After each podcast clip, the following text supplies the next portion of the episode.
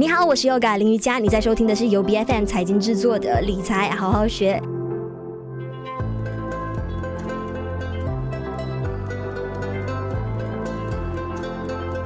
我们国内近期呢掀起了买金潮，有好多的民众呢就成功从 EPF 提领一万令吉出来之后呢，将钱用来购买金条和金饰。在我们全国各地有好多金铺的成交额呢，他们有说比平时高出了百分之四十。那你是不是其中一位去买金的朋友的？将黄金的消费品当作是投资品？那如果我们说存钱不如存股，那存股是不是又不如存黄金呢？现在买的话，价钱。会不会太高了一些？在未来呢，黄金的价格会不会继续涨上去？那今天在我们节目上呢，我们就一起来探讨这个课题啦。我们邀请到的有 TradeView Capital 的 CEO 黄祖汉来到我们节目上。你好，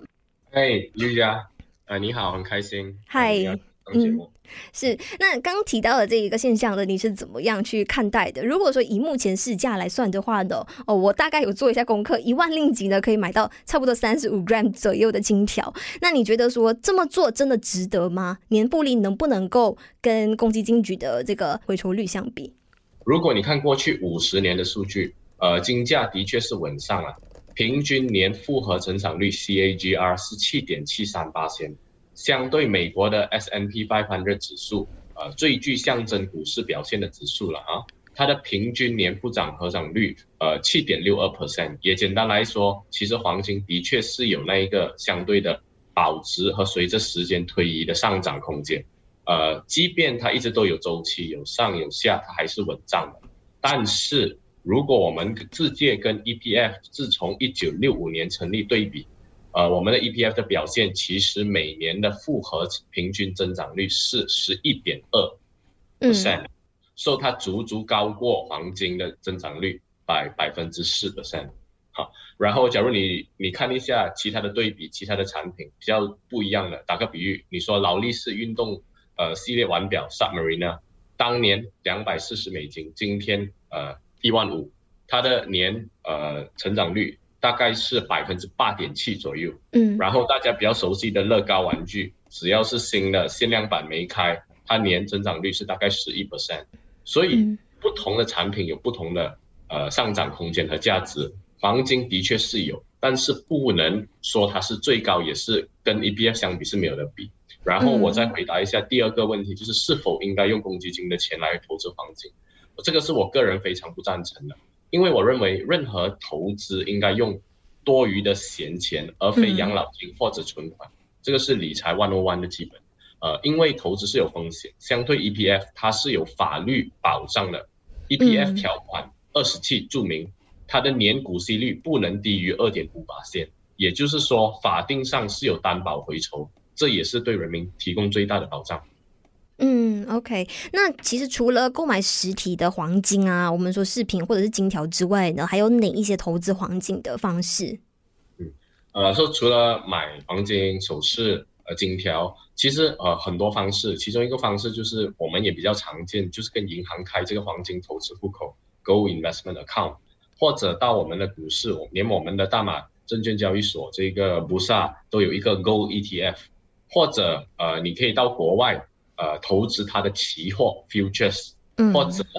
黄金的指数，呃，gold index，gold spot USD。所以，假如你今天看了这一种刚刚说的这这不同方式，你买金，甚至说对于你的投资组合有于这一种 exposure 的话，它是有几个方式的，不单单只是可以买实体。但是，如果说是风险偏好比较低、稳健型的那些投资者的，更适合怎么做？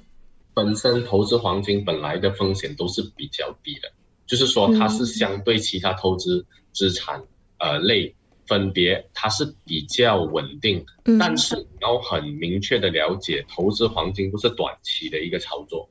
黄金你是守呃呃长期持有，然后我说所谓长期不是一年两年哦，是十年、十五年、二十年，而且你买的时候你并不是说希望暴利，呃也没有。很短时间内可以马上上涨，所以假如你刚刚说投资者本身已经是呃风险呃承担能力比较低的，买黄金是不错的选择。但是你要知道它跟回酬率呃特别是短期的回酬率挂不上钩。然后另外一个就是嗯、呃，假如我们说买黄金实体黄金，像金条啊、金币啊，甚至说嗯首饰啊，我我觉得大部分的人都不会在有生之年，假如没有遇到经济困难的话，会拿去卖吧，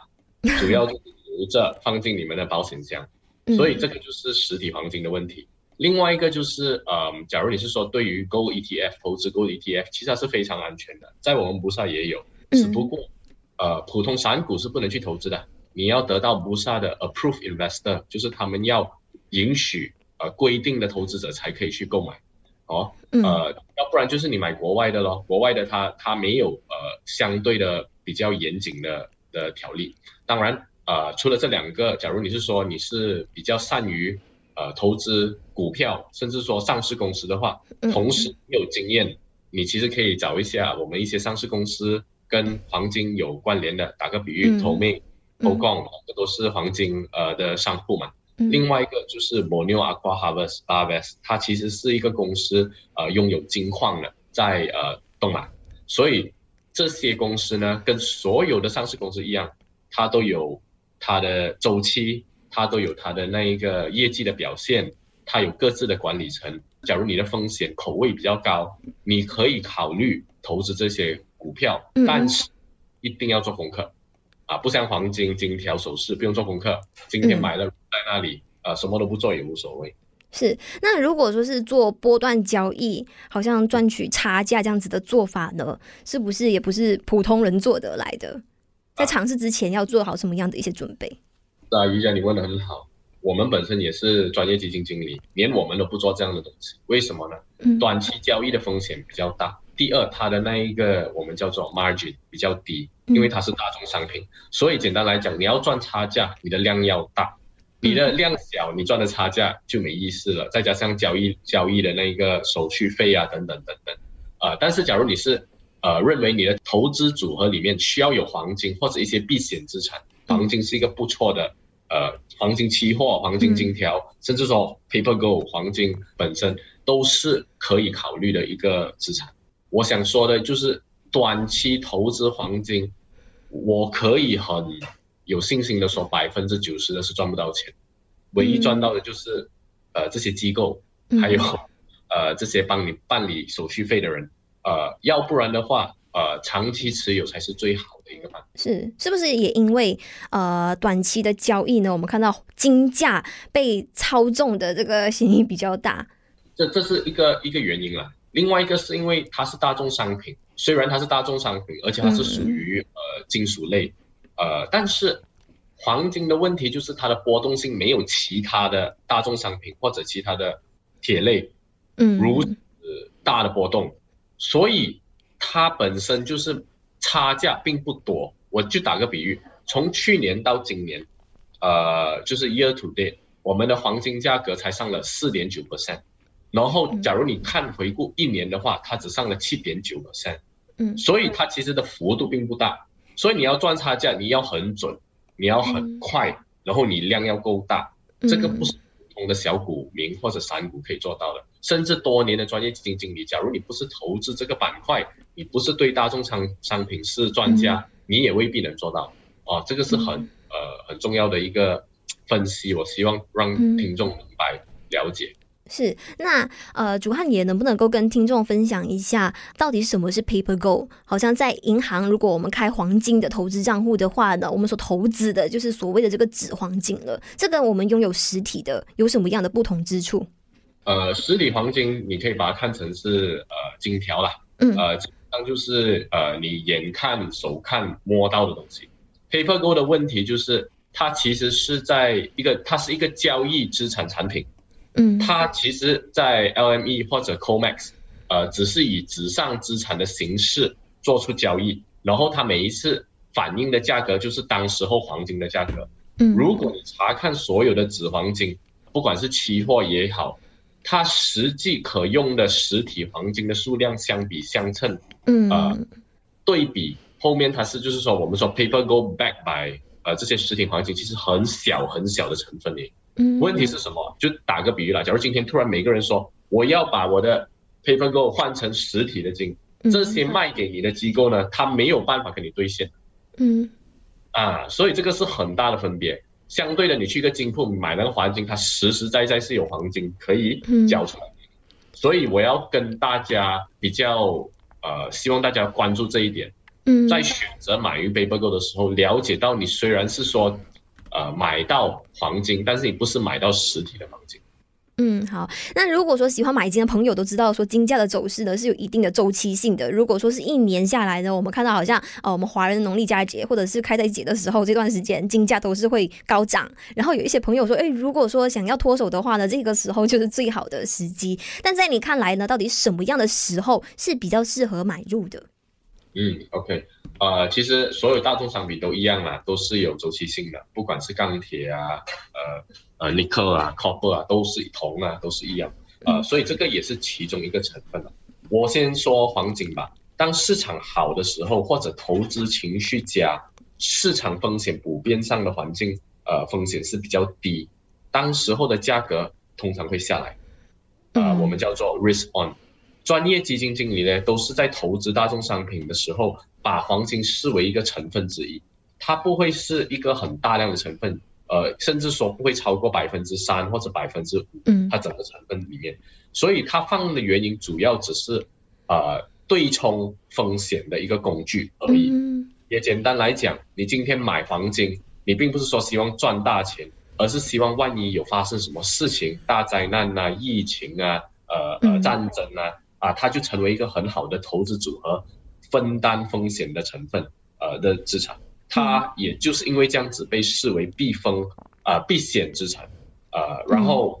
比如货币政策、经济泡沫这些也会影响到黄金的价格的。所以打个比喻，如果货币政策一直在改变，像现在一直升息的话，呃，它其实黄金的价格会回调的。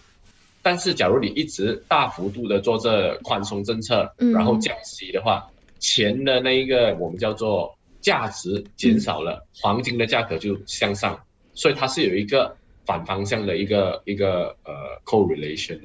好像会有一个叫做 cycle inversion 的事情会一个现象会发生，好像比如看到国债如果说被大幅度抛售的话呢，那么接下来股市就会看到下挫，再接下来就轮到哎大宗商品被拖累到那个走势行情。那现在我们是不是啊、呃、处在最后的这个阶段呢？我们即将看到说金价可能会有大幅回落的现象发生。我觉得主要在主导这一个黄金价格的是呃美联储一直在升息。收升息其实从去年都讲到现在，为什么现在有这样大的反应？我们看到它跌破了一千九百点，原因是在于，呃，美国美联储升息的呃的的说法，当时候是说会起二十五基点，嗯，现在它起了到，他说接下来五月有可能会起五十基点，所以这个是市场没有预估在内，所以你就看到金价回调。那问题就是，你看那一个金的价格，在过去一两年。它徘徊在一千八百点到两千点左右，嗯，所以它其实是一个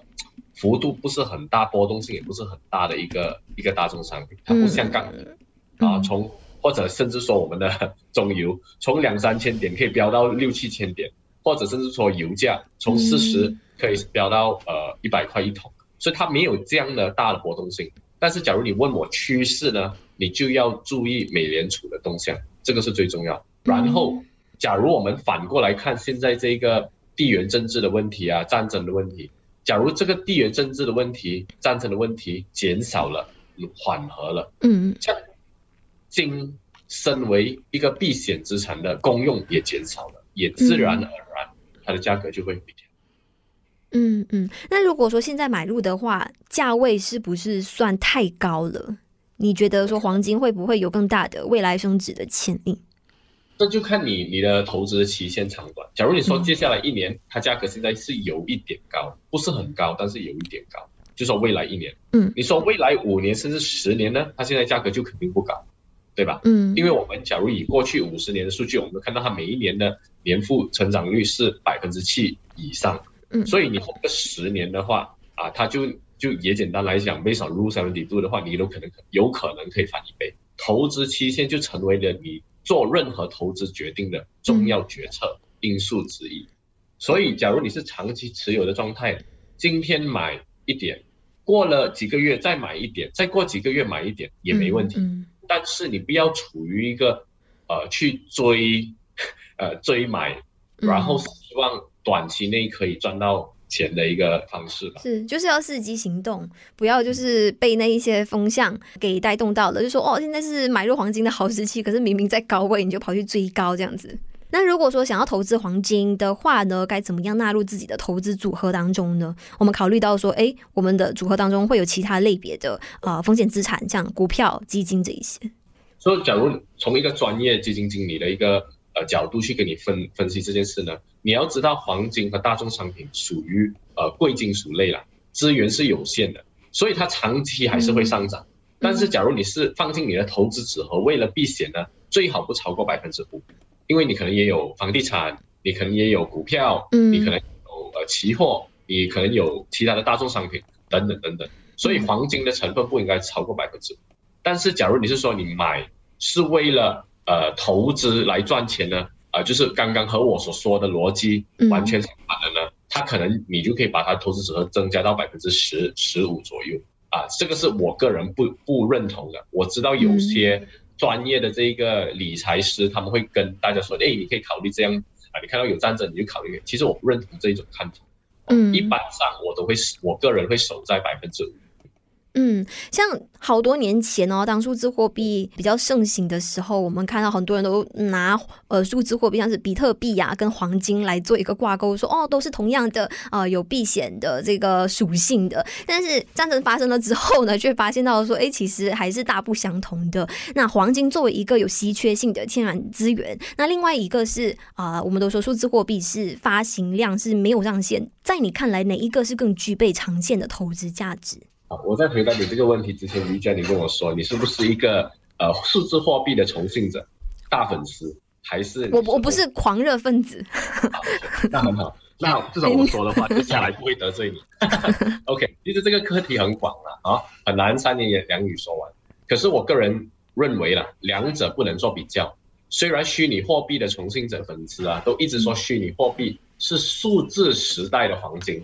功能相似，也是避险工具和对对冲通货膨胀的资产。可见今天是完全完全不像他们所说的。嗯，黄金是安全很多，原因就是刚刚你说了，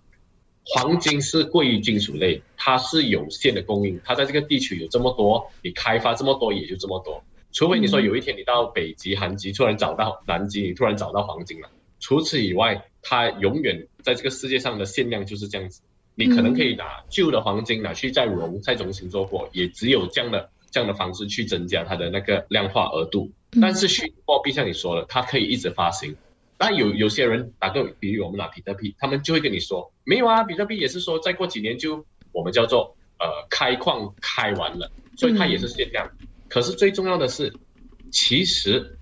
虚拟货币，我个人认为是一个投机资产。